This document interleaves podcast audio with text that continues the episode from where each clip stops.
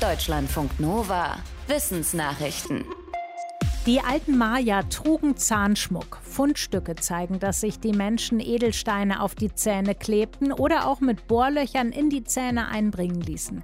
Forschende aus mehreren Ländern gehen jetzt allerdings davon aus, dass es nicht nur ums Aussehen ging, sondern möglicherweise auch um Karies.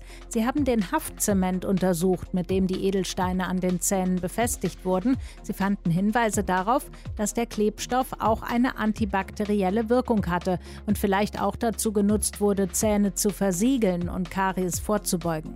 Das Material am Zahnschmuck aus drei verschiedenen Fundstätten in Mittelamerika enthielt wohl unter anderem Baum Baumharze und ätherische Öle. Und es gibt weitere Hinweise, dass bei den Maya Zahnärzte am Werk waren. Die Bohrungen an den Zähnen waren so ausgeführt, dass möglichst keine Nerven getroffen wurden.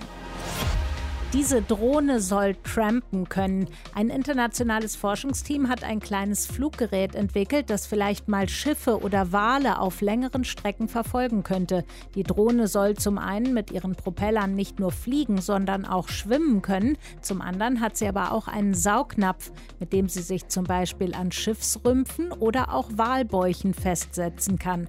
Auf diesen Saugnapf sind die Forschenden besonders stolz. Sie haben sich die Technik bei Schiffshalterfischen ab abgeguckt, die sich mit ihrer Rückenflosse an größere Fische anheften können. Um Energie zu sparen, könnte sich die Drohne zwischendurch am Wal festsaugen und so mit den Tieren mitreisen.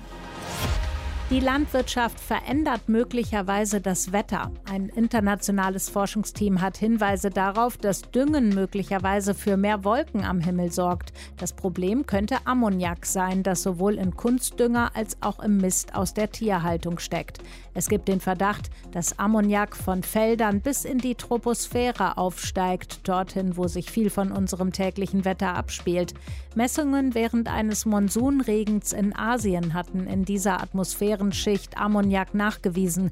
Bisher galt, dass Ammoniak beim Aufsteigen wieder aus der Luft gewaschen wird. Laborexperimente haben gezeigt, dass Ammoniak in diesen Höhen dazu beitragen kann, dass sich mehr Wolken bilden. Es reagiert mit anderen Stoffen so, dass Partikel entstehen, die für mehr Wolken sorgen. Die Forschenden gehen auf Basis von Modellrechnungen davon aus, dass durch Ammoniak während eines Monsuns viele solcher Kondensationskeime gebildet wurden. Auf der Hawaii-Insel Oahu gibt es Vorhersagen für Quallen wie fürs Wetter. Denn dort haben Seewespen einen sehr regelmäßigen Rhythmus. Die Quallen tauchen mit großer Sicherheit immer acht bis zehn Tage nach Vollmond in großer Zahl vor der Küste auf.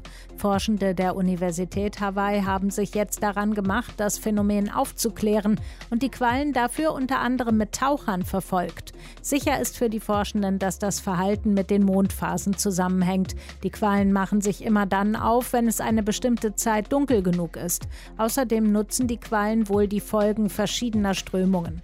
Untersuchungen toter Quallen ergaben, dass sie offenbar immer zum Leichen losziehen, während sie sonst an anderer Stelle leben, wo Unterwasserwirbel für ein besseres Nahrungsangebot sorgen. Wer als Kind mit vielen verschiedenen Keimen und Erregern konfrontiert wurde, der ist später im Leben gesünder. Das ist eine weit verbreitete Theorie aus der medizinischen Forschung, die durch viele Studien belegt wurde. Forschende aus Kanada haben jetzt speziell untersucht, wie sich die Umwelt in jungen Jahren auf die Wahrscheinlichkeit auswirkt, später Morbus Crohn zu entwickeln. Das ist eine chronische Darmentzündung. Forschende hatten schon länger vermutet, dass sie auch durch übermäßige Hygiene hervorgerufen werden kann. Die Forschenden befragten tausende Morbus Crohn-Patienten und ihre Angehörigen zu ihren Lebensumständen. Vor allem zwei Faktoren schienen eine Schutzwirkung zu haben. Erstens Geschwister und zweitens ein Hund im Haus. In beiden Fällen waren die Verdauungssysteme der Befragten im Schnitt gesünder als bei den anderen Befragten. Woran das liegt und warum zum Beispiel Katzen sich offenbar nicht positiv auf die Darmgesundheit auswirken, das wollen die Forschenden nun näher untersuchen. Mit 10 Metern Flügelspanne gilt Quetzalcoatlus als der größte Flugsaurier. Kein Wunder, dass er auch einen Auftritt im neuesten Teil von Jurassic World hat, der im Juni ins Kino kommt. Dabei schießt der Flugsaurier spektakulär aus der Luft herunter auf ein Flugzeug und zerstört Teile davon mit nur ein paar Flügelschlägen. Das ist nicht besonders realistisch, sagt ein Team von Aerodynamik-Experten, denn seinen Berechnungen nach konnte Quetzalcoatlus wohl gar nicht so gut gut fliegen wie bis jetzt angenommen.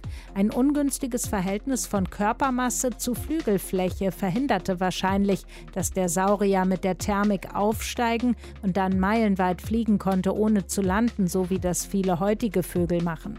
Die Forscher vergleichen seine Flugkünste mit denen einer Riesentrappe, einem Vogel aus Afrika. Der hat auch große Flügel, kann aber nur kurze Strecken fliegen. Die meiste Zeit bleibt er am Boden. Deutschlandfunk Nova